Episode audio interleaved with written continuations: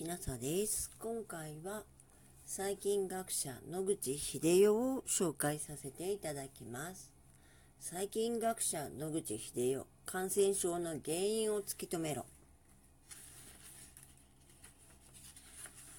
明治時代から大正時代、昭和時代の初めにかけて感染症の原因を突き止めようと研究し、世界的に有名になった日本人を知っていますか？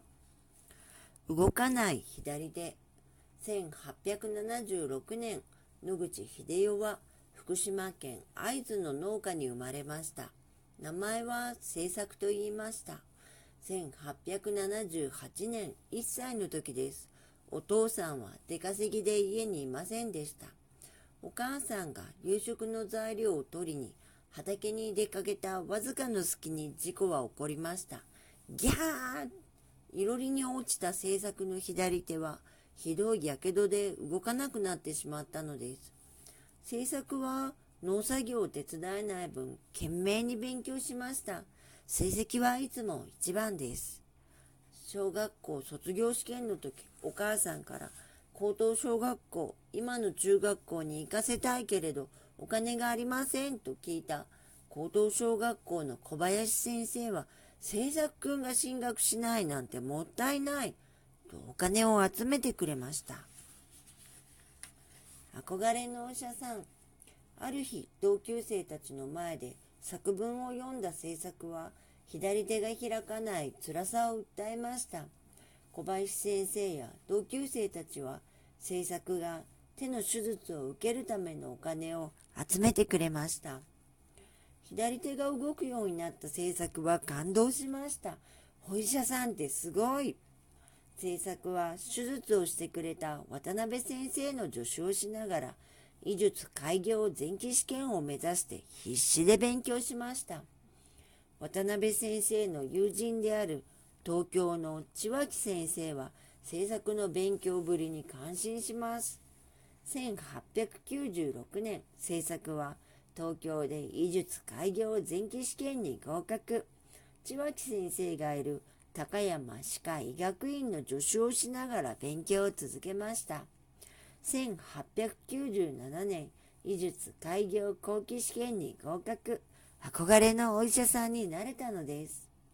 この頃、制作は小林先生に新しい名前を付けてもらいました。野口秀夫の誕生です。伝染病。今でいう感染症研究所。秀夫の左手は動くようになったとはいえ、細かい作業はできません。手術などをするのは無理だと考えた秀夫は、日本の細菌学の父、北里柴三郎の伝染病研究所の助手になりました。1899年、アメリカの病理学者フレクスナー博士が日本にやってきました。案内をしていた秀夫は最先端のアメリカの研究所で研究したいんですと話しました。博士もアメリカに来た時は力になろうと言ってくれました。またその年に開港検疫海に面した港で外国から感染症の病原体が侵入することを防ぐお医者さんになった秀夫は、それまで日本では見られなかったペストにかかった人が横浜港にいるのを発見します。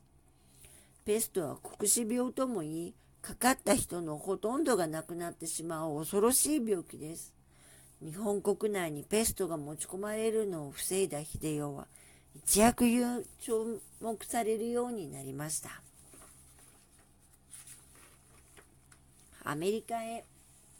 千脇先生は、秀夫がアメリカの研究所に行けるようにお金を集めてくれました。ドクター野口と呼ばれるようになった秀夫は、研究所で毒蛇の分析に成功します。この成功により、蛇に噛まれた人を助ける血清治療は大きく完成に近づきました。南アメリカの黄熱病。南アメリカでは黄熱病と呼ばれる病気が流行っていました。高い熱が出て全身が黄色くなり、かかった人の半分が亡くなってしまうのです。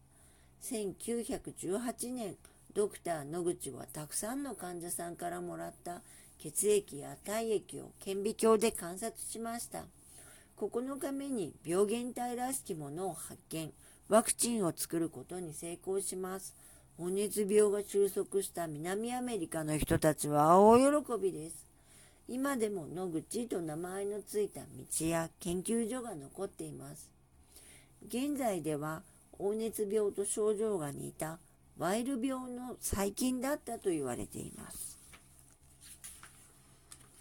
アフリカの黄熱病1927年黄熱病のワクチンを打ったはずの人がアフリカで大勢黄熱病にかかって亡くなっていると連絡が入りました。ドクター野口はアフリカに渡り病原体を見つけようと必死で観察を続け黄熱病にかかって亡くなってしまいました。最後の言葉は僕にはわからないだったと言われています。その後数年で電子顕微鏡が発明されました。そしてアフリカの黄熱病の原因はドクター野口が使っていた光学顕微鏡では見えないほど小さなウイルスだったことが分かりました。野口の黄熱病の研究は失敗だったと思う人がいるかもしれません。でもそうではないと思います。科学は積み重ねです。野口がドクター野口がアフリカの黄熱病の病原体は光学顕微鏡では見つけられないという結果を残してくれたからこそその後のウイルスの発見があるのです。現在、細菌や赤血球などの観察には現在でも光学顕微鏡を使います。電子顕微鏡を使った細菌の中のミトコンドリアやウイルスの研究も盛んに続けられています。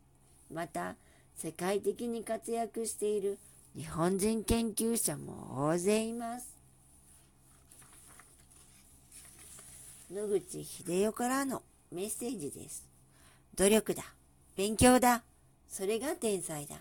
誰よりも3倍、4倍、5倍勉強するもの。それが天才だ。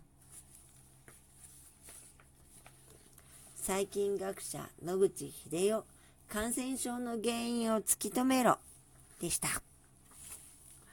えっと、もし、あの、これに関して、えっと、何かツッコミなどある方がいらっしゃいましたら、遠慮なくお便りでお知らせください。